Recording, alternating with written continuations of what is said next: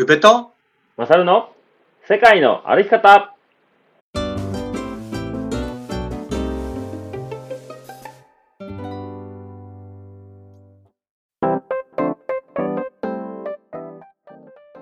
世界の歩き方番組パーソナリティの宇部とマサルです。この番組は世界一周とロングトレイルの旅をしてきたウーベとマサルが日常の気づきや旅から得たこと学んだこと旅のエピソードなどを踏まえてお話しする番組でございます。本日は9月の25日土曜日ですね。久しぶり2人での配信となります。はーい。よろしくお願いしまはすーい。よろしくお願いします。だいぶ気楽ですか？でですよ。気楽ですか？気楽気楽ですね。今日はすごい気楽ですね。もう俺これさうん。何があってさこの冒頭の喋り出し？うんもう何回喋ったことかで この番組はっていうやつ、うん。そうね。えでも撮り直し結構してる？してた？2週目も。してる。あしてる。してるんすよ。してるんだ。してる上にあの編集でめっちゃ切るっていうね。あの切り切りまくってたね。あのストーリー見たけど。あーもうね。あれえげつなかったでしょ。あれはあの音の編集をした人にしかわからないあのあれやけどね。へそうね。編集の切り方とか、そうですね。もうあんなにき あんなに切るぐらい切ってた 見たことない。だいつもマサルとこうやって喋ってる時も、うん。ね短編、うん。あの平日配信の2人でやるやつは大体切らないもんそんなに、まあまあそうやね。34箇所、うん。うん、そう。切って34箇所じゃん。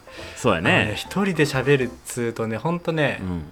なんだろう間が持たないっていうかなんかねすげえ滑舌が一気に悪くなる でもなんかあの追い込まれてるんやろなっていう感じをすごいね。あのちょっと感じるよね。うん、っていうのもねあのねシェルパ斎藤さんうのん。回、うん。火曜日に撮った回が、うん。あれ1時間ぐらいやって結局、うん。あれ何収録できなかったんですよ。なんかはあ 何遍やっても最後までいけなくてもう途中でやめて 今日の話収録 中止とかって思って。でそれそうなってくると、うん。何？余裕を持って収録してるのにどんどんどんどんねあの明日配信しないといけないとかってなってくるとうん。で本読まないといけない。もうねあのだからもうあの水曜日はすごいカオスだった。でだからなんか月曜日上がってあ早く上がってると思って下書き聞いてではいはい。え水曜日がシェルパ斉藤さん？火曜日やんね。だから火曜日の大体月曜の夜には上がってるやろなと思って開けたけど全然あれまだ上がってへんなっていうのはちょっと思ってたけどね。そう。うん。かなりあの時やばかったなと思って。その火曜日で水曜日どうすんのっつったらもう後がない感じじゃん。明日にはあげないといけないってやつでずっと夜を過ごしてたから、いうんや話まとまんないでしょこんなのと思って。自分の思い出話をさ、うん。してどういうこと学んだとかっていうのをさ1個2個ね、うんうん。あのー言ったらなんとかなればいいんですけど、はいはい。本だとさ、ああそうね。うんなかなかそうはいかないからさ、うん。お多いもんねそのやっぱり。読まなあかんというかそのいろんないい何言葉とかメッセージが随所に散りばめられてますからねそうそれを何をチョイスするかっていうのもあるじゃん。10個ねいいチョイス、うん。あのうん。自分が気に入ったフレーズがあったとしても、うん。その中から本当にいいのを3つとかってなってくると。うん。まあちょっといい勉強になりましたなっていう感じですかそうね。でももうゆうちゃんは一応やりきったもんね。2週間。2週ね。そうですね、うはい、おかげさまで、はい。え1週間、えー読書ウィークとして、んですえーね配信させてもらいました。はい。であの先週か。僕の回ですね。あの僕の週か、その時のあのまた 3M プラス1さんからあの毎回の配信の感想がお手紙で届いておりますよ。はい。ぜひぜひ。じゃあちょっとはい紹介しましょうかね軽く。はいはい。マサルさんの個人配信始まりましたね。宇部さんの配信と違う雰囲気ですね。お互いの個性が出ているように感じます。えまずはロバート・ハリスさん面白い、ね、図書館に本を探しに行こうかな。マサルさんのお話を聞いていて外見と想像していたのですが外見を想像していたのですがストーリーで僕のストーリーでね。インスタの、うんで見たロバート・ハリスさんは私が想像していた感じと違っててますます興味が湧いてきましたと。そして、はい。えー宮沢寛さんですね、えー小さな町に住んでいるといいこともあるけれど、人との出会いは少ないかもしれません学校も一クラスで私なんか小中高と同じようなメンバーでした。へえいろんな人に出会っていろいろ吸収してほしい知らない人を家に招けるのは勇気いりますよね。菅さんが言われたように誰でも、えー誰でもではなく紹介した人紹介された人、えー信頼ですよね。お話を聞いてるだけで宮沢菅さんの素晴らしさがとても伝わってきました。はい。で、うん。坂本達さん、えー私もお会いしたことがありますと、ほうほう。えーお会いしたとう、い。うか講演を聞きに行きました、えー最初はミキハウスってすごい会社だな寛大というか、えー坂本達さんスポンサー探しで資金貯めたり、えー本気度が伝わりますよね。その熱意がミキハウスの社長にも伝わったんだろうな、かっこマサルさんの朗読とてもいい感じでしたと。で、えー最後にアマトミトレイル楽しみですね、ポストカードも楽しみにしてます。あと楽し歩きながらの配信もすごく楽しみでございますとはい。ほっていうような感じのお手紙がういやー届きましたね。嬉しいですね。いつもいつもありがとうございます。ね。でですねあの 3M プラス1さんから僕の方にねえ僕の方にもか、ええ。あのピオーネがねえ届きました、ねえあのご自宅で育てられてるあのピオーネですよね。あれ家庭菜園のレベルであれっていやー相当よ。すごいよねめちゃくちゃ美味しい。甘かったですね、うん。うん。しかも一房とかじゃないでしょ。なんか段ボールかなんかで送ってくれたでしょ。そうそう。でねあのやっぱり糖度計で結構甘さをねギリギリまで熟して、うん。熟したやつをうん。送ってくれたみたいで、ねえ。うんすごく甘かったです。はあ。本当にもう母ちゃんみたいになってますね。な何歳の方か分かんないですけど。お会いしたこともね。僕らの中の想像でしかないんですけど、お会いしたことないですけど。本当にいつもありがとうございますはい。それでねあのなんかちょっと僕南アルプス行ってたんですよ、はいはい。このそうね、うん。なんかストーリーズで上がってましたそうそう。えーっと火水木か。で行ってて、うん。その間まああのゆうちゃんの配信が聞けなくて。で、はい。帰ってきた金曜日にもうずっと聞いててね。でまあうん。ちょっとこう、まあ、一日今日お店で作業してたんで本当にながら聞きであの漆喰を塗りながらずっと聞いてたんやけど。どうでいした？やあのすごいねあの 本の紹介というか僕も読みたいなと思う本もあって興味はすごい。ほう例えば例えば。あのあれ例ええーっ、と孔子のあれよ。ばあ孫子？あ孫子が。孫子の何やった？あれ、うん。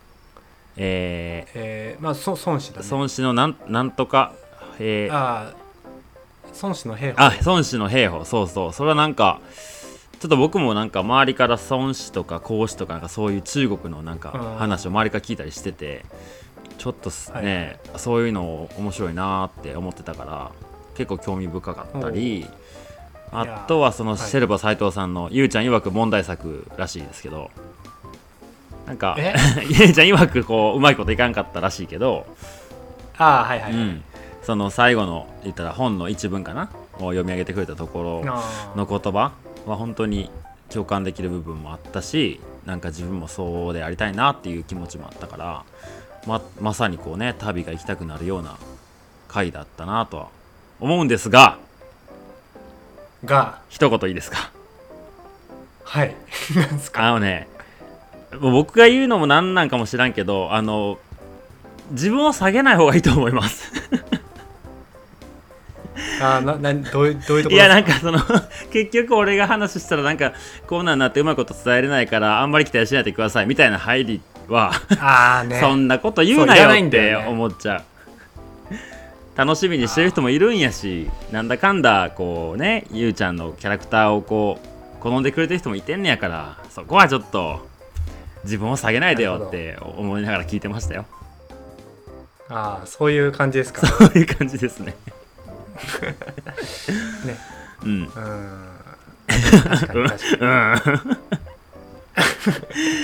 まあでももちろんそれはあの僕も一人で喋ってる時にねそういう言い回しをしてしまう部分もありますけどなんかちょっとこう、あんまりうん耳につくというかけまた言ってるなみたいな感じだったからも,、はいはいはい。もっとあのあなたも素敵な方なんで自信を持っていただければなとは思いちょっと。いや思うよ、はい。もっといいとこいっぱいあるしなとか思いながらねああそう言ってもらえると。はい。はい。てな感じですかね。はい。そうですね。てな感じで本題の方にそうですね。はい、えー今回ね、えーテーマは2人で旅してみたい国ということですね、はい、うん。いいですね。こういう気楽なタイトルの方が。そうね。ほんとこの9月一緒に収録するのって2回だけやからねそうね。前の語学力のねとこと今回の土曜日やからまあ本来これぐらいのペースで配信するはずやったよね。一番初めは。うん。でもなんかね結果的にこの9月の負荷がね10月からのね配信が良くなってくるのかなと思ってそうね。いますけど、うんうんうん、うん。それに期待しよう。そうしましょう。はい。じゃあそれでは今回のテーマは2人で旅してみたい国です。それでは世界の歩き方、スタートです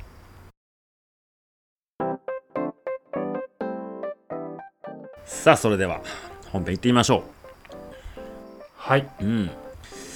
まあ国はねたくさんあるのでどういう風に切り口をね入っていけばいいのかなって気はするんですけどまあうん、まあ、ここ1個の国っていうところにたどり着くかわからないですけど本当にこうお互いが考えながら話していきましょうよ。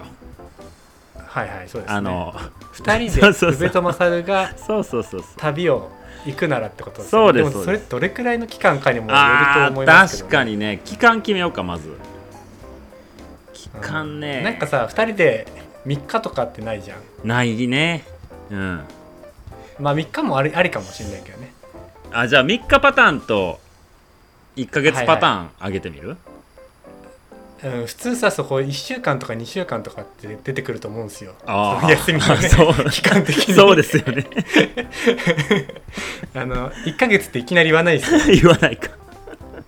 うん、俺も1ヶ月と思ったけど、うん。うんじゃあ3日パターンと2週間パターンとうん。1ヶ月パターンでいきますか、ああまあそうね。うん。オッケーオッケー。23どうですか日やったらまああそうね。結局やっぱまあた東南アジアやろうなって感じやなまあまあまあまあ、うん、まあ僕だったらね台湾行きたいですね。あ台湾？へえなんで？台湾でしょ？うん。いやタイえ？タイかなって思った。普通に。ああ。なんで台湾？え3日少ないでしょタイで。ああなんで？え台湾は食べ物美味しいから、うん。まあ、そこら辺このクオリティで配信していいんですか？食べ物美味しいからとか。だって だって今日そういう回でしょ。気抜いてるな。いや食べ物を食べ物まあまあ美味し。いけどちょっと。なんかねうん。わざわざアクティビティで山登りとかはいいかな。ああまあそうね。台湾有名じゃん。うんうんうん。まあ2泊3日やったらそうそうなっちゃうよね。まあどうせ近場でまあ単純に旅行みたいな感じになっちゃうよね。そうそうそうそう。うん。そんな感じで異国の雰囲気味わえるっていうと台湾とかああいいかなと思いますけど。台湾異国感は僕あんまりないけどな。あ俺行ったことないか。らああそういうことね。うん。逆にさないんだ。いやまあ分からん人によるかもしれんけど結構日本語を喋ってくれる人もいたりするし。ああでまあこう背丈とか見た目もねアジアの顔やし日本人とか中国系の顔だったりするから、うん。あんまりそのなんていうんかな異国感は僕は感じなかったかな。行く場所にもよるんかもしれんけど。うん。うん。それ世界一周の時？そうそう最後の国。あじゃあじゃあそうだよ。あそうなの？うんそうだよそうだよ。あ帰ってきた感じ？なんか俺なんだっけ？そうスペインからその搭乗拒否食らって、うん。結局タイ行ったの、うんそしたらなんかセブンとかあったから一気に日本帰ってきた感じになっちゃったの。いやまあそうそりゃそうやけどいやうんもうこれは意見をどうしても合わせられないけど僕は台湾じゃないなって思ったな。はあはいはい。え逆に東南アジアどこ行った？東南アジアはタイとうん。ラオスとカンボジアとミャンマうん。ーかな、ああ僕ラオスだけ行ってないなそれやったらあベトナムも行った。あベトナムね。なんか一時さ世界一周中ゆうちゃんが世界一周ほぼ終わりで僕日本に出てなんかどっか一緒に旅したよねって言ってたよね。はいはい。でなんかうん。時期的に東南アジアでベトナムら辺にいてそうやからなんかベトナムの北の方をちょっとみあー。たいな話してなかった。で友達がいいてるから、うん。そこでとか。そうそうそうそうそう、してたね。そうそう。なんかそこのねになんかしてた日本人学校をやられてる方からなんかメッセージが来てなんか旅の話を子供たちにしてあげてくれませんかみたいなちょっとふわっとお誘いもあったりとかして、うん。まあ、結局行けなかったんやけどなんかそんな話は一回あったな、で結局どこですか？結局僕あそうね。行ったことないとこにも今行ってみたい気はするからなんかゆうちゃんラオスすげえ楽しそうにしてたからさラオスめっちゃ楽しかったですラオス。でもね3日間は短いよ。ああそうか。うん。あでも3日で行けちゃうのかな。なんかね直行便とかで頑張っていったらねそうね。あーじゃあまあその移動距離あんま考えずに2泊3日にしたらいいやそうやったらもう東南アジアでもう言ったらお昼ぐらいから動けて2泊してお昼ぐらいまでで帰れるみたいなさ。あー、まあラオスありだねそしたら、えー。結構面白い。えラオスの魅力って何？僕全然知らなくて。あのねなんでしょう。僕結構パーティーも好きなんですよ。パリピアうーん。でも別にクラブ日本でクラブとか全然行ったことうないけど、んうんなんか海外のあの開放感は僕結構好きなんですよ、ね、で僕もそれは分かる。日本ではクラブとかはあんまり好き好んで行かないけど、1回か2回ぐらい行っておもんないなと思ってやめたけど海外のはねなんかいけんのよな。しかもなんか9時まで無料でウォッカと、ウうん。ォッカのコーク割りが飲めてピンポンゲームができるとかっていう遊んでたり、エントランス無料とか多いもんね。そうそう、うん。なんか結構ねお酒も安いしさ、うんうん異国の雰囲気も味わえるし、うん。でそれとうん。ギャ、何？その昼間は大自然が広がってるギャップっていうの。はいはいはいはい。へそれラオスのバランスがねなんだろう。別にアメリカのカジノとかさそういうガヤガヤしたところでさ、えうんうんうん。何？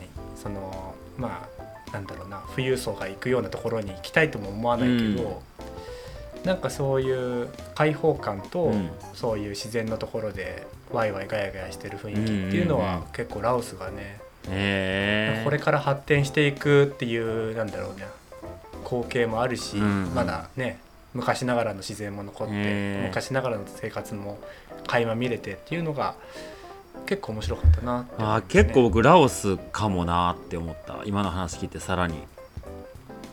ちなみにラオスのどどこに行ってたの？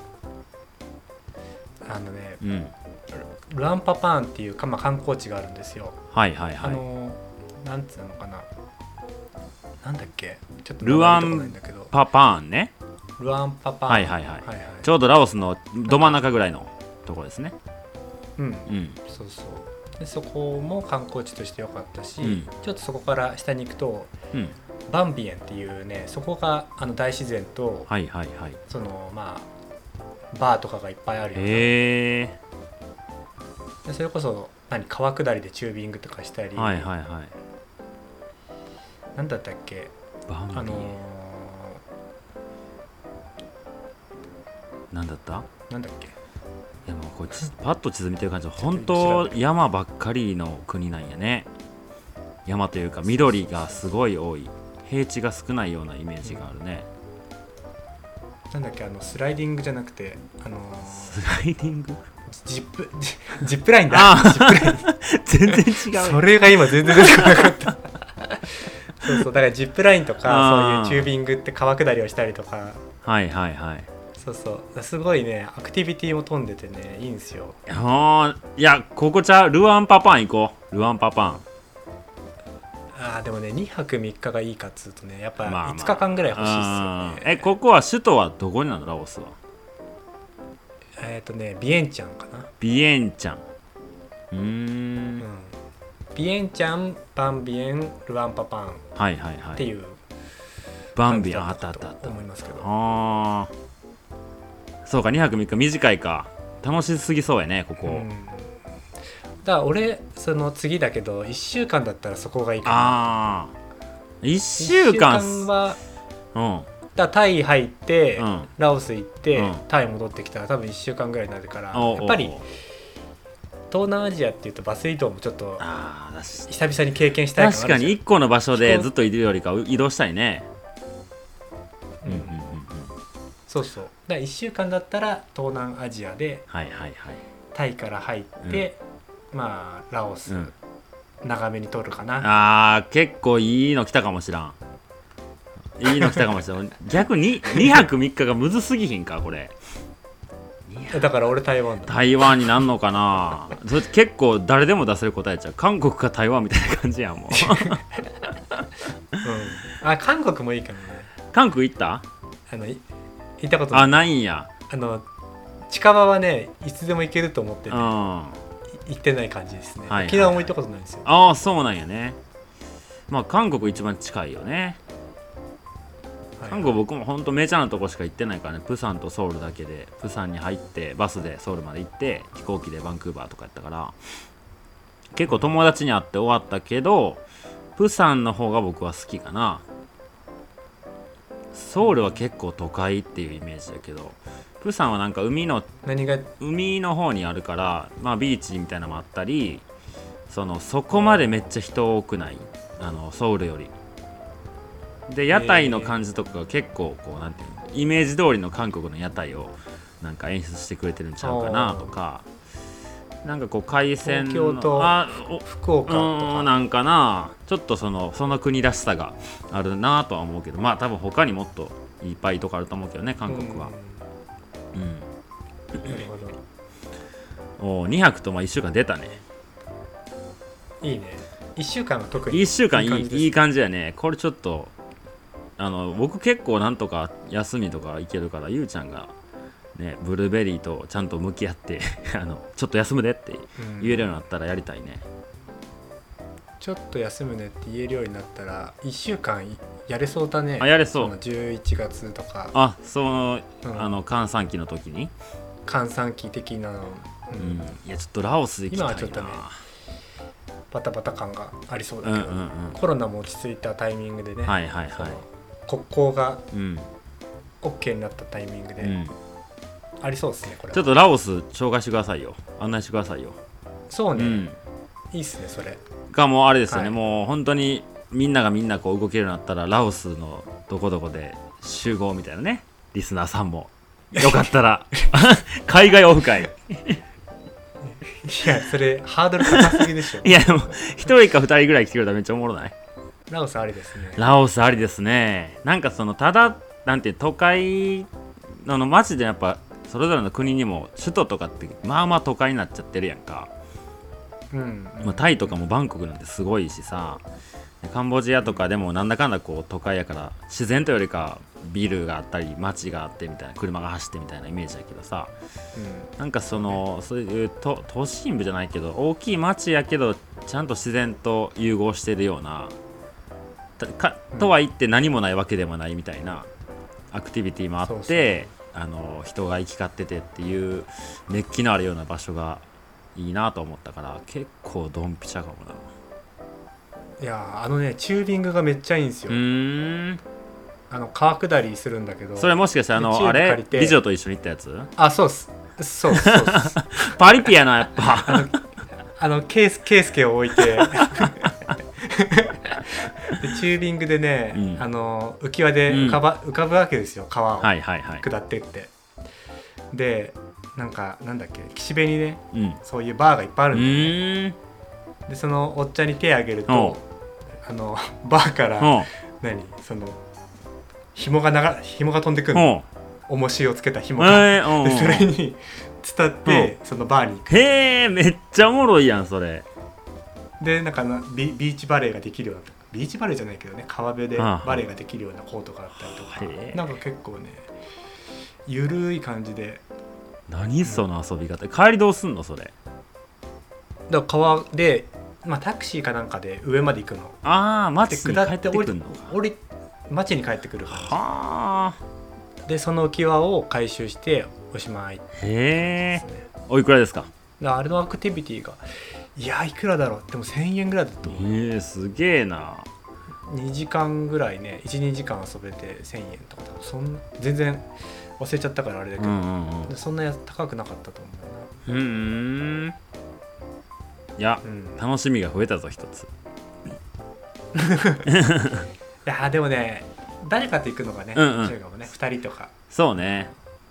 うん。一人とかでそんな夜の飲み屋とかもよよいかんしわかるわかる。圭介がいなかったら、ううん。んそんな面白くなかっただろうなと思うから、ほんと1週間誰かと行くってもいいとこやね。そうそうそうそう。いいっすね。うんさあ問題は1ヶ月ですよ。ああでも1ヶ月は俺結構簡単っていうか。あ嘘。えー、そうなの？どうですか逆に？ちょっとその出てる答えまだ出さないでよ。はいはい。うーん。だなんだかんだ今のさ1週間の旅みたいなところもさ結局、うん。そのなんていうの？リゾート地で発展してる大都会ってイメージじゃないやん。どっちかっていうとこう、はいはい、ね、後進国じゃないけどまだこれから発展していくような国だったり自然の中にこう溶け込んでるような街だったりとか、うんしっかりあの値引き交渉するとかう。そうそううそう。そういうなんかところがまあ多分お互い好きやとは思うんやけど、ああそうですね、うん。はい。単純にこうちょっと今ゆうちゃんがもう決まってるかもしれないその1個ちょっと置いといて大陸で行くとどこの辺りがちょっと興味ありますか？あ何一人で行くの？それとあも2人2人。この1ヶ月のやつであー。2人二人で行くとしたらどこの大陸がええかいな？大陸なんかね、南米も一瞬ありだなと思ったんですよ。おおはいはいはい。っていうのもねあのアマゾン川とかって一人で行くのってちょっと怖い感じもあるじうんゃないですか、うん。なんか南米の一人旅って結局ね何回も言ってるけどその安全牌に行く、行きがちなところもあるけどそうね。2人だったらもうここ行っちゃうみたいあなあところで行けそうな気がするんですよ。そういけそういけそううん、うん。確かに。そのねペルーからブラジルの中の方を通って、うん。アマゾン川ね実際やってる人もいたけど、はいはいはいはないんかそこって一人じゃなかなか行けなかったし。そうやな。確かに。ブラジルの奥地はなかなかこうハードル高いイメージがあるよね。うん。うん。そうね、うん、なんだかんだ南の方のリオとかサンパウロとかなんかねその辺でこう収まっちゃう感じが多い気はするね。はいはいはい、うん。うん。マサルはどうですか？大陸で言うとか。そうね。そうね。僕ちょっとねオーストラリアなんでオセアニアっていうの？ここは。えニューー、ジーとかはいはい。オーストラリアとか、まあその辺はちょっと僕もあの、まあ、ニュージーランド行ったことないっていうのもあるし、えマジか。はい。ないんですよ僕。えー。でオーストラリアはそのワーホリで半年しかいてなくてであのレモンの収穫だけをしにバンダバーグっていう とこにいた。偏ってんな。偏ってるよ。偏ってるな、うん、ブリスベンからねあの北にあの上がってて電車で4時間ぐらいのとこなんですけどもうファ,、はい。ファーマーファームで働く人たちまあ言うたらあのワーキングホリデーの人たちですよね、若者が働いてセカンドビザっていうのをこう3ヶ月ぐらいかな？農家で働けば2年目もい。ていいよみたいな、それをもらいたいがために来るような街に僕は半年いてて。はい。でまあ帰りにブリスベン寄ったり、まあ、シドニーで友達と会ったりとかして帰ったから本当オーストラリアのこう東の端っこにちょっと行っただけやからさまだオーストラリアのこの大きさをまだ感じれてないのよ、あーなんかロードトリップとかやる人もいるああそうそうそう。ちょっとその南半球のその辺かな。僕はちょっとあの興味があるというか一緒に行ったらおもそれろいかなはあれ車旅をしたいって感じですか？もうこうなったらもう結局そのどどこの国になっちゃうけど僕はオーストラリア一緒に来たらおもろいなと思ってるんだよ。へえで車やね。うんなんかあの先住民族のいろいろもまだあったりするやろうしさアボリジニのなんかとかさ。うんで自然もあったりするけど大体がこう乾燥してるあのうん国やん、うん。うん。で多分日本人がいるエリアって、えー、と東海岸に集中しててでうん。パースっていう西側のところぐらいしか多分日本人のメジャーな人は行かないからなんかちょっとこう、日本人なんて絶対おらんやみたいなオーストラリアのど真ん中らへんとかを車で一緒に旅したらどうなんやろうなっていう感じはある、へー。うん。なんか意外な発想ですね。だなんか他いろいろ見てってあの世界地図をね Google マップを見ながら考えたけど、まあ、アメリカじゃないなっていう。まあい散々言ってるし。でもカナダいやなんかでも自然自然しすぎてるからなんかちょっとなんていうかな歩き旅ばっかりになっちゃいそうやなと思って、うん。うん。でなんかね俺マサルと旅するのに、うん。結構ねあの電車とかバスとか使うアナログなアナログっていうかなんつうのか歩き旅とかそういう何ロードトリップのその車でとかっていうよりかはあうん。なんかねそういう現地うん。の電車とか、バスとかを乗り継いでわちゃわちゃしながらやっていく旅をちょっとなんか国境をまたぎながらやるのがなんかね結構イメージしやすいっていうか面白そうだなって。なるほどね。うんうんうん。でうん。目的あんまり俺ね知らない国って行きたくないんですよ。あそうなんだね。なんかなんだろうな。うん、うん。そこへの欲求がね多分マサルと全然違うんだけどあなんかマサルとだったらそのコーカサス地方とかはあはあはあ。あそこら辺よくわかんないじゃん、うんうん。国国と国同士がどうなってるのかとか、なんかその国境がねなんかなんだろうな例えば行けなかったとしてもうん。一、人だったら俺それすごいストレスなんですよ、はあはあはあはあはうん、でもそれが二人だったらまあじゃあこっち行くかとか、あうんうんうん。一つのそれがねあの思い出としてまあ、一人でも成り立つんだけどなるほどな。なんかねそういうのふと思いますね。はだからパキスタンとかそこら辺の、うん。まあ、治安がね危なくないとされてるところを選んで、うんアゼルバイジャンとか,、うんうん。なんかそっちの方、うん。よくわかんないじゃんトルクメニそうね。アルメニアとかグルジアとかね。みたいな、うん。アルメニアとか。そうそう、んなんかよくわかんないけどそこでなんか現地の情報とかを嗅ぎつけて、うん。ね、それこそガイドブックに載ってないような旅がうん。できるような、そこがね結構ねいやそこら辺って多分物価も高くないし、そうやね。うん、でそこが結構ねちょっと1,000円ぼられたわぐはらいところではいやってくるのあが、あなるほど。あまあまあそそれも全然あの面白そうやし。多分僕も地図広げるまではそんな感じやったんやけどなんかあれオーストラリアってそういや全然行ってへんなと思って。なんかちょっとあの変化球にはなってしまったけど。うん。ちょっとまあ僕の案はオーストラリアかなっていうところですねなるほど。ニュージーランドでもなくオーストラリア。ニュージーはうんなんか違うかな。そのオーストラリアのちょっと僕は未練があるんでしょうね。まだどっかに。なんかイメージだけどニュージーランドの方が綺麗な旅になりそうですああもう汚いのしましょう汚いの。汚いやつしましょう。はいカはい。ンガルー車にひかれるみたいなあの車ぶっ壊れるみたいなやつですよいやいいいやそれ結構面倒くさくなっちゃうけどね。オーストラリアのめんどくさくなり加減はやばそうやね。全然マチもないとこで車ぶっ壊れるみたいな。100キロ先何もなしでそんなのやられた日にはうん。でも多分このオーストラリアってすごいいろんなことがまたあるそうやなって思うねんな。だ行った国やのに全然分からへんっていうのが唯一オーストラリアな気がする、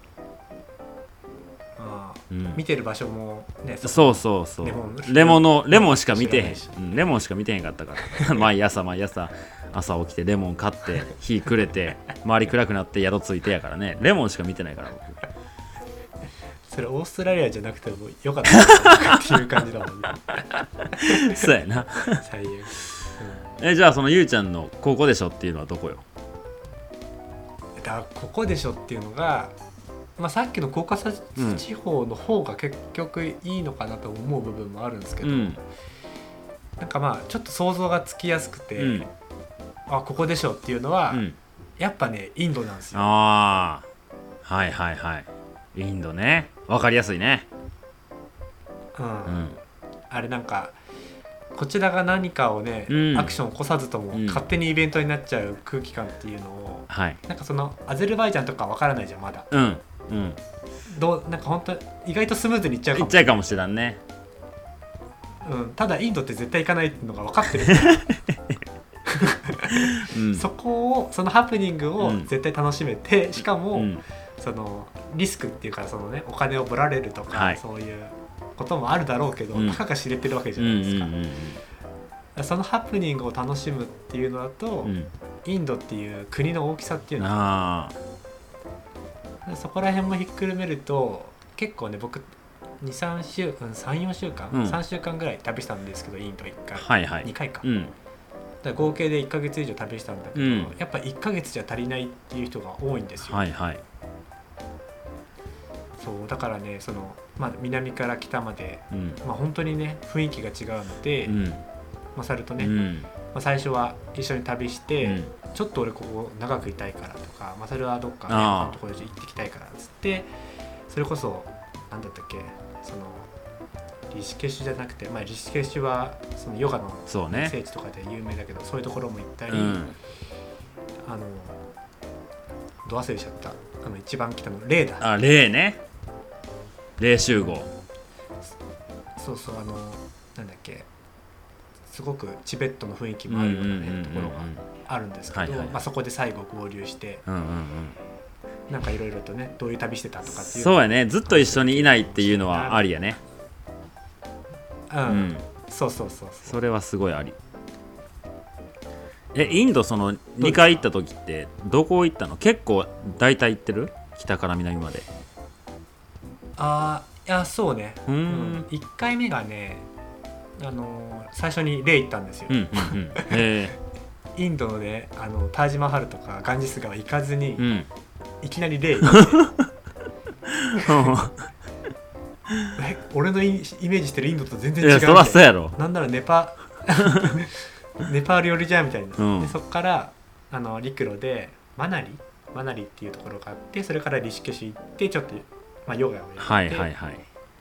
それからまあザ・インドのうん。あのガンジス川とかタージマハああはい。降りてきたル感じだね。まあ、3週間ぐらいかな、うん。いうん、やそれがまあインドの振れ幅っていうのは。えそれは北の方ばっかりやったこと？1回目は。そう。うんうんうんそうだね。で2回目は？で2回目が世界一周は関係ないわ、うん。うん。アフリカ行ってその後に、あのまあ、公民試験受かった後にアフリカ行って、で最後にインド寄ったんですよ、はいはい。でその時にムンバイかな？ムンバイからゴア、はいはいはい。まああのインドで言うと西の西のちょっと下の方やね。西ってうん。うん、でゴアからハンピっていうなんか岩ばっかのねすごく神秘的な街があるんですけど、まあ、そこ行ってバンガロールだっけ？そこから飛行機でううん。タイに行ったって感じだから結構まんべんなくはそうやね。そうやね。僕は結構ねなんか時間があんま限られてて1週間ぐらいしか入れなくて。でネパールのカトマンズからバスでデリーまで行ってもうここがもう結構大変やったんやけど、もうバス動かへんしとか。なんかもうわ聞く前から笑ってた。いやまあまあな大大変やってデリー着いてもう本当に上の方の、はいはい。えっ、とコルカタマザーハウスちょっと行きたくてコルカタまで行って、はいはい。うん。でそこから、まあ、コルカタまで先行ってからこう帰ってきた感じかなゆっくり。バラナシ行ったりとか、うん。でデリーの方来てえっ、とどこやったっけあそこ。えー、アーグラか。あ本当にあの、はいはい。メジャーなとこかな北でいう観光地みたいなところ、うんうん。しか行けてないからちょっとまあ、ま、もう一回絶対呼ばれるやろなと思ってるけどねインドには。そうね、うん。よ呼ばれてなかったんだもんね。呼ばれてなかったね。ちょっと誘われたけど玄関でやっぱあかんって言われた感じだったから。それ確かにインド編何もやってないけどもうね大変やったからねおもうこっちも。ゆうちゃんもやったかもしれないけど。そうね。うんはいそれはまたインド編。インド編あんのかな？最近こうロングトレイルにちょっとちゃんと軌道修正した部分あるのに。またインド編って散らかるかもしれんね。いやいいんじゃないですか。確かにそうやなその、まあまあ。今でも久しぶりにこういう話したなと思って。なんかロングトレイルの話がやっぱ最近多いからさ僕の周りだと。次どこ歩きに行きたいみたいな話にやっぱなっちゃうんやけど。はいはい。こういう話ちょっとワクワクするねそうね、うん。なんかインド行くならとかインド行きたいそもそも。い行きたい行きたい。行きたいですよ。もっとちゃん行くならうん。どこら辺、どこら辺行きあたいなとかえーもちろんねその上の方行きたいですね。レーとかですか？うん。レイ、うん。レイはいはい。ラダック地方ですかね。本当あの上の方。ラダックね、うん。はいはい。その辺は去年あのい行こうかなとは思ってたとこではあんのよあれ多分ねめちゃくちゃ好きだと思うよ。うん。そんな気がしてる。それこそ1週間ここいてもいいんじゃないのかなってぐらい、うんうんうん。うん居心地が。下手しいラインドじゃなかった。ラダック地方インして僕1ヶ月そこおるわ言うて。ゆうちゃん帰り日本で会おうみたいになってるかもしれないまあそうです、まあ、やっぱどうしてもこう北の方に興味が出ちゃうからこそ南に行けないんやろうから南も行きたいよねうん。うん。うん。そのカレーの味が違うみたいなのがよく分かってへんからさ僕。あーなんかねカレーの味違うってやっぱ北と南違うっていうけど個人的にはもう何？店によって全然違うからあ北と南の違いがよく分かってない。ん。だなんかサラサラしてるとかドロドロしてるとかって言うけど、うんうん南がサラサラしてるんだと思うんだけどこれはあんまりご情報になりそうな言わないけど、うはい。んそうかインド本当にまあ行ったけど何もまだ分かってないっていう感じはあるな。うん。あさっきゆうちゃんが言ったみたいなその北の方のインドからラダックとかレイとかその辺のところから幅がすごい広いっていうのにうん。かなりね惹かれてますね。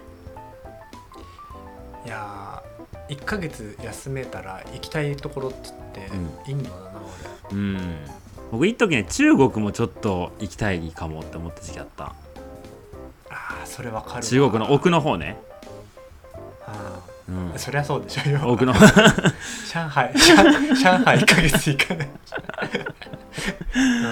うん。うん。であのなんか「ドラゴンボール」に出てくるようなさはい。山が。うんうんうん。なんつったっけ？ケケーリンっていうところにねすごく興味があったんでケイリン？ケーリンってねあの乃木編っつうのき木に木片か、はいはいはい。木片に土土ああありましたありました、林、はいはいはい。ああそこ、まあ、観光地なんだけどね、まあ、中国人にもすごい有名な観光地で、うん。人もいっぱいいるんだけど、うん。なんでしょうねあの川下りするのには、まあ、ラオスにも似てる部分があるんですけど、うん。うんやっぱり中国のねその「ドラゴンボール」で「ドラゴンボール」の世界っていうのかな。へえドドラゴンボールいろんな世界あるけどああの山こうこうあれか 山がはいはい。ポコポコポコポコなってるやつ。ポコっていうかあのすごく縦に長いやつ、はいはいはいはい。あでも結構あれやね。中国ではまだあのなんていうの海側に寄ってるね。場所で言えば、あーあそうね、うん。はいはいはい、まあ、でかいもんね中国。そっから中に行くのがね面白そうなんですよ。もうなんかすごそうやね。中国の。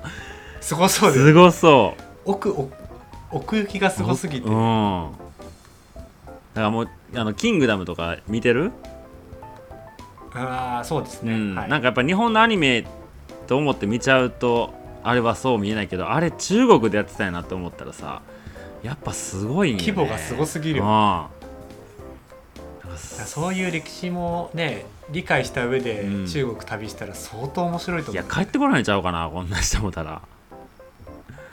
え？帰ってこない。帰ってこれへんのちゃうかな なんかこう大阪のこのねコロナとかの前って本当に中国の観光の方が多くて大阪の道頓堀とか心斎橋って。なんかどうしてもこう日本人からしたら中国人のイメージってよくないでしょ？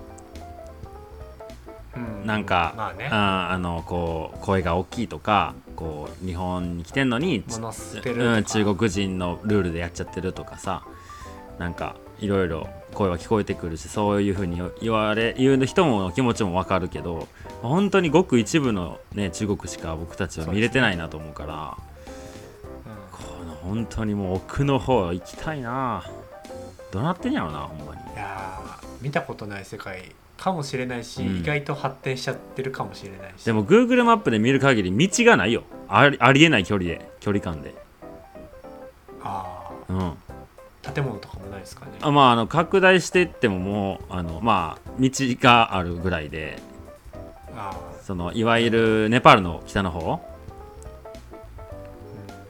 あ、なんか道と道のなんかチベット自治区とかあの辺ですよ。うんはい、そのくなんていう道路が通るラザ。かな？ラザ地区とかかな？道路と道路のそのなんていうのは幅じゃないな。道路と次の道路がある距離感がもう100キロぐらい道ないとかもうそんなレベルよ。やばいなこれ。うん。いやー興味ありますね。ああれ見た？セブンイヤーズ・イン・チベット見た映画あなんかねダライ・ラマの、見てないですね。うん、ダライ・ラマのお話なんやけど。なんかそれでこういううん。チベットのチベット文化圏っていうんですか？その辺の話があって景色とかも。そこで多分撮影したんやろうけどすごくね興味惹かれたね。うん。ん。ダライ・ラマが亡命するような映画ですね。チベット問題にちょっと、うん、でそういう歴史あの知っていく旅って全然違うよね。あ全然違う。あのロングトレイルとかのことあんまり調べんでいった方がいいですよっていう割に僕らここは結構ね興味があったら調べていくよね。そうね。うん、やっぱあマサルのねサハラ砂漠それこそあそう。その話聞いて、うん。自分も調べていったけどやっぱ違うよね。違う。サハラ砂漠はあれはあれ調べていかんかった。ただのね砂の世界やけど。やっぱこうなぜ砂漠があるのかとかなんかいろいろ調べていかないと見え方が全然違って面白いね。うん。うん。そうですね、うん、そのね地球には砂漠ベルトっていうのがね北と南に必ずあってその、まあ、北側に位置するのがサハラ砂漠でっていうのがでゴビ砂漠とか中国のねあの辺の砂漠も北の方の砂漠でうん。南だったら、まあ、オーストラリアも砂漠だしとかアフリカの下の方のナミビア砂漠？ナムブ砂ナミブ砂漠だな？まあナミブ砂漠。ね。そう。でなんで日本もねその北側のさ、えー、と砂漠ベルトに乗っかっているぐらいのところにあるんですけどなんでこんなに緑豊かなのかみたいなこととかもねうんそうね。そうヒマラヤ山脈のおかげだとか。なるほどねみたいな。そうそうそうそう、なんかそんなんもこう調べていくと地球のこうなんていうかな規模感もやしここにね見えてる世界なんて狭いけどここに砂漠があるっていうのはこういう地球の仕組みでこうやからこうなんやみたいな。なんとなくでも分かると、ね。ああ全然違うね。それを今見てると思うとまた違いますよね、うん。そうね。うんサハラ砂漠行ってから行くエベレストみたいな、うんうんうん。うん全然なんかやっぱ知ってるのと知らないのとうん。全然見え方も違ってくるので、いうん。うんやそうねそういう旅をまたしたいですね。そうしたいですね。うん。まあでも 1, 1ヶ月どうですか？将来的にはそんな時間は取れそうなんですかね？ーいやーどうでしょうね。厳しいかな。なんかね農業をやっていく上で結局なんでしょうね。季節的に忙しい忙しくないっていうのは出てくるんですけど、うんうん。まあ、言うても忙しくなくても植物はあるわけなんですよ。全くないわけじゃないので、うん。そういった時になんだろうな。その一緒に誰かがやってくれてるとか従業員の人がいるとかうん。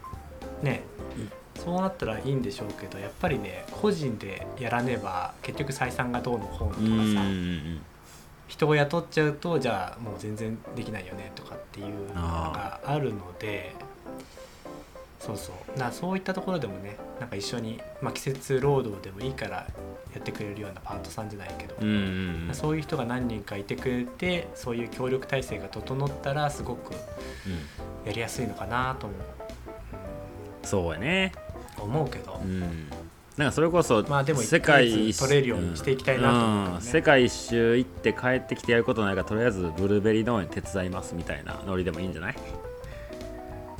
うん。なんか、うんあのそこでがっつりこれから住んで働きますっていうのじゃなくてもね。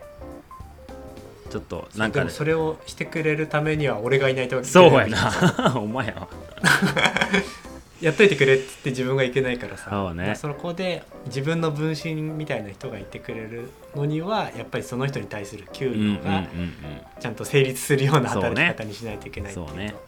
なかなかその個人で農業でさうん。今やっぱりさ小さい小さい農業っていう風になってると思うんですよね、うんうんうん雇用とかしないで自分でできる範囲とか、まあ、パートさんを、まあ、季節雇用してみたいな、だからそういったところでやっていきたいと思うからこそなかなかねその1ヶ月休んでるっていうのは、なかなか難しいわけだしできるようにしていきたいですけどね。そうやね。うん。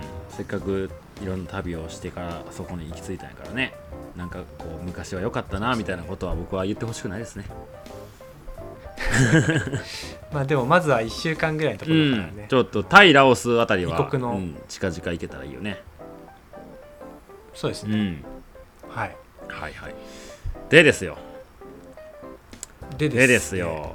まあ旅じゃなくてもそのロングトレイルっていうところで見るとどうですか？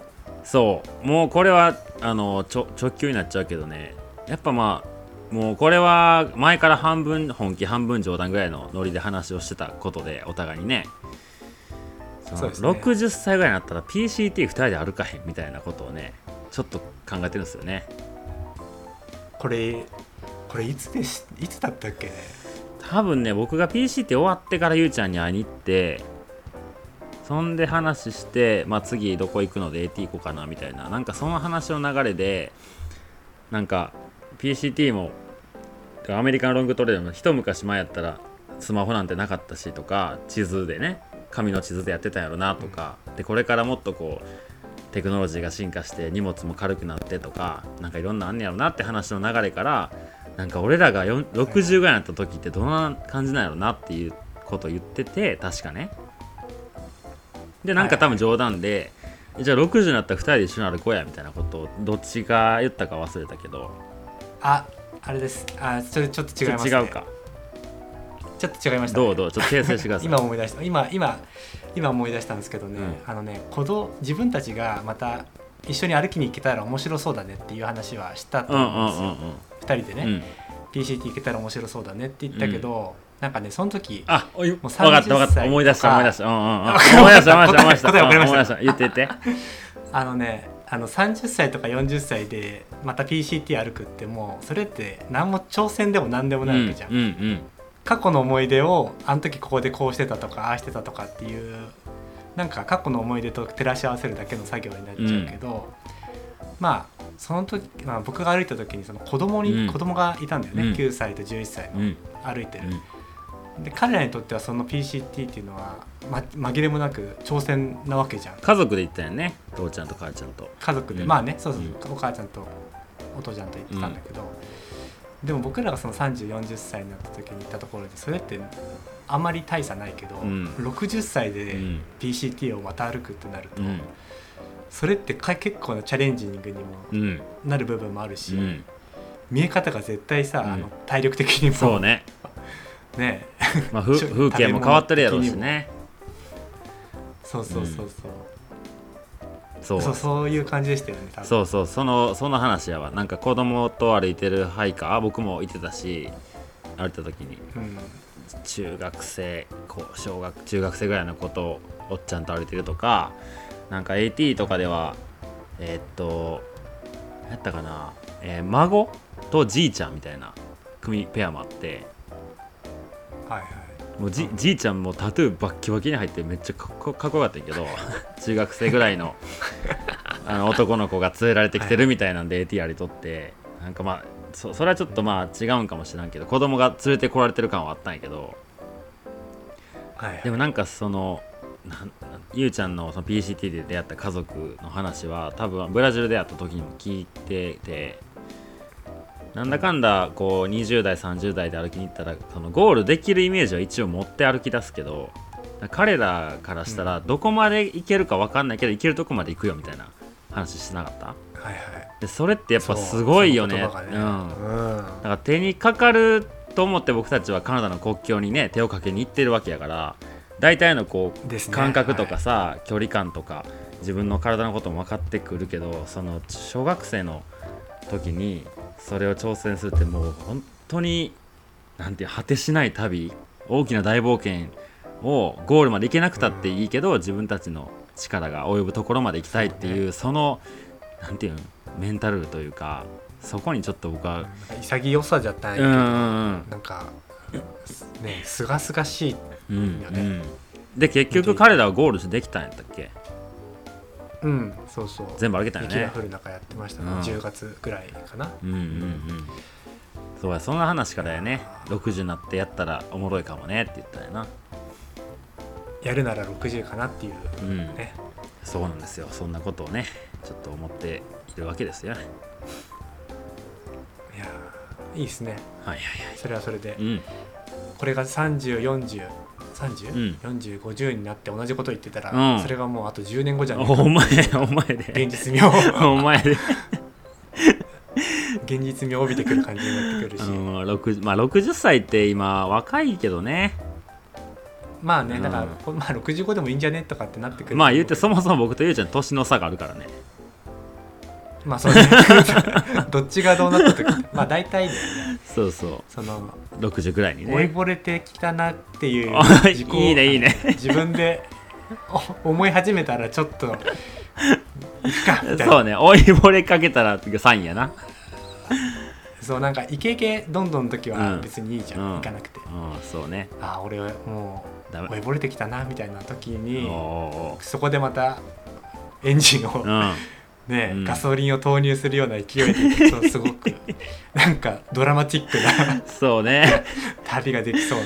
いきなり劇薬飲まされるみたいになっちゃいそうやけど。まあそんなねあの楽しい未来があるかもしれないってところで今回はこの辺りで本編終わっておきましょうか。はい。はい、それではエンディングでございます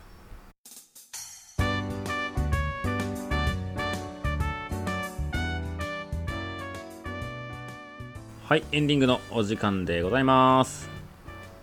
はい。とねお手紙がポストカードがまたね届いてたんですよ。ちょっとこちらをご紹介させていただきますね、はい。とまあ、実名で、えーいただいてますんでお名前は伏せておきますが、えー、と9月の13日から14日まで唐沢カールへ行ってきましたと、はい、約2ヶ月ぶりの登山にワクワクが止まらずいざ長野県へ初めての上高地に驚きの水の綺麗さに、えー思わずいっぱい写真を撮るがいまいちと、えーひたすら歩き続けロングトレイルはこんな感じかなと考えながら上高地から平坦な道を3時間横からさらに登り3時間半ヘトヘトになりながら小屋まで着いてほっとしてからテントを張り今までの山々の山頂と違った穂高連山に、えー圧巻とはい、で、えー、と体力的に1泊2日で穂高まで、えーは無理だったけど必ずまた行きたいと思った旅でしたという旅のこう日記をね送っていただきました。いやー。いいっすね。ポストカードすげえ唐か,、沢カール、うん。すげえかっこいい。何？あポストカードがすごいかっこいい。唐沢カールのポストカード、そうそおお、う、うん、唐沢ヒュッテのオリジナルポストカードですね。そこで買っていただいたんだと思いますけど。うん。あそこで飲む生ビールとおでんがうまいことうまいこ でも生ビール多分どこで飲んでもうまいと思うねんな。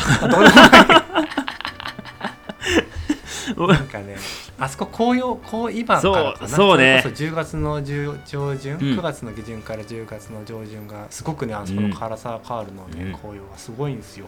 みたいねいやー。そうらしいね。いいっすね。うん。いやなんか今年僕結構長野県にね縁があって何度も行ってるんですよ。はいはい。今年の夏で何回？4回目かな？次で。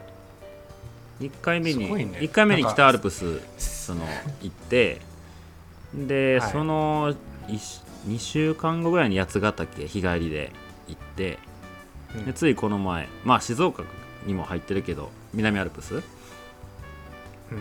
あれ行くって相当だよ。ひ聖とかでしょ。ん？聖だっけ？あ聖テカリと聖テカリ。うん、テカリ。うん。うん大変。あそこ行くのって本当に,、うん。に日本百名山やっている人が、うんうん。あのあそこまだ残ってんだよなっつって、ようやく足を踏み入れるところをらしいね。こんなタイミングで よく行ったなとかって思って。そうなんかあの僕本当にどこの山がどうとか全く分かってなくて。であの そんな人行かないから。でまああのなんていうかな。どっちかというとそのロングトレイルにこう染まってしまったからか分からんけどあんまりピークがねそのごちそうとは思えないというか。もちろん綺麗な景色の方がいいなとは思うけどなんかこの山ってこんな感じなんやなぐらいで思っちゃっててそれよりも行くメンバーと同じ時間過ごせてる方がいいみたいなところがやっぱあって、まあそうね、うん。だからそれが天気いい方がまあいいし景色もいい方がいいけどなんか天気悪くても、うん。まあ、このメンバーで行ってるのが楽しいしそれはそれかなみたいな。っていうノリで歩いちゃうけど、まあそういうとこだったよね。テカリは特に、うん。うん。そうですようん。ね、めもうねやっぱ南アルプス結構険しいよって言われたけど大変やったね。めちゃめちゃ登ったもんな。うんうんそれもそうだしあのアクセスの悪さ。アクセスの悪さね。うん。うん。マサルが言っててびっくりしたの はい。まあそんなお手紙ありがとうございます、はい。ありがとうございます。それともう一つ。えーっとね、はいはこの9月ね毎日配信をしてたがためだと思うんですけど、えーはい。この9月1ヶ月一番今まで再生回数がまあ多いんですね。配信の頻度が多いから。ああ、うん。なるほど。そうなんですね。そうなんですよ。であのついこの前のいつだ？21日は、え1日で1023回の再生があったりとか、えー。合計でね他の多分回も聞いていただいたりとか、うん。まあ、そんな感じで、えーこの9月は配信回数が多かったからですけど、まあ、回数が増えててですね。総再生回数が 95K になったわけですよ。あと5000回再生で、5K はい、10万回再生になるわけですな。そうわどういうことですか？ねいや、まあ数字、嘘つかれてるんかもしらんけど、一応これはその数字で合ってると思うんですけどね。ー合ってるんですかうね、ん、まああのね、そのリスナーさんからしたらそんなんまあどうでもいい話かもしれないんですけど、まあやっぱこう配信してる側の2人はすごいやっぱ嬉しいわけですよ。そうですね。ね初め本当にはい。ただのね、あの挨拶ぐらいの電話から始まったポッドキャストの企画だったので、まあ、まさかねこんなたくさんの人に聞いていただける番組になるとは思ってなかったんで、まあ、すごい嬉しく思ってるんですね、でおそらくまあもうこの流れでいけば10月には10万回再生になろうというわけなんですけどうん。ちゃんとその辺詰めていきましょうね。企画を。そうですね、はい。もう最近もう個別配信って頭がいっぱいたからもうその10万再生どうすんのとかっていう話とか全然ね、うんまあ、どうしようもないっちゃどうしようもないんですけどでもねなんかいなんかね企画っていうか、うん。ませっかくだかあ、ら、うん、特別のなねうん。あの特別会みたいな感じでやりたいなとは思っておりますので、そうですね。あの、はいぜひ。グッズとか別に用意しないですけどね。何かその配信の中でね。なんか面白いね、うん。ちょっと変わった配信ができればなという感じですかね、はい。そんな感じなので。はい。まあその10万回になりましたよのドンピシャで上げれるかは分かんないです。し多分難しいと思うんですけど、うん。まあそれが超えたあたりで、えー時間取れる時にちょっとそういう回を作ろうかなと思ってます。はい。はい。てなところでえーインスタグラムのアカウントだけ紹介して終わりますか。はいそうですね。はい。僕が YUICHIROUBE ゆういちろうべ。はい、えー僕がまさま43 MASMA43 です、えーもしくはメールアドレスもご用意しておりますのでそちらでも構いません。UBEMASARU2021 アットマーク Gmail.com うべまさる2021 Gmail.com でメッセージお待ちしておりますと。はいでは、えー私来週の意気込みを言っていいですか？はい来週の意気込み来週のマサルウィークの最後の週ですね、えーはい向こうから配信できるか不安ですけどなんとかかんとかしてテントの中になるのか朝一なのか分かんないですけどなんとかして配信はしていきますんで。はい。想像できないなちょっと。そうね。うん。あとあの携帯の何？あの低速にかからんかなっていう怖さがあるよね。月末やし、ああなるほどね、まあまあなんとかなるとは。あげられるかなみたいうな、ん。なるなんとかはなると思いますんで、えー27日から天富トレイルを、え3泊4日で歩いて、まあ、その流れで新越トレイル延伸部分の苗場山までの200キロを歩きに行ってきますんで、えー現地からの生の声をお届けできたらなと思っております。はい。で前お気をつけて。はい。あと前回ねあの ポストカード大作戦の,、ね、おあの募集をさせていただいて、えー20人なら書けるかなって思ったんですけど20人超える前に僕が寝てしまって朝起きて増えてたので 23人の方ですね、えーメッセージありがとうございます、えーと向こうから、えーお手紙を書いて出そうと思ってますんでお待ちくださいというところですかね。はい。はい。はい。じゃあ今日はこんなところで。ほい。はい。ここまでのお相手は宇部と。まさるでした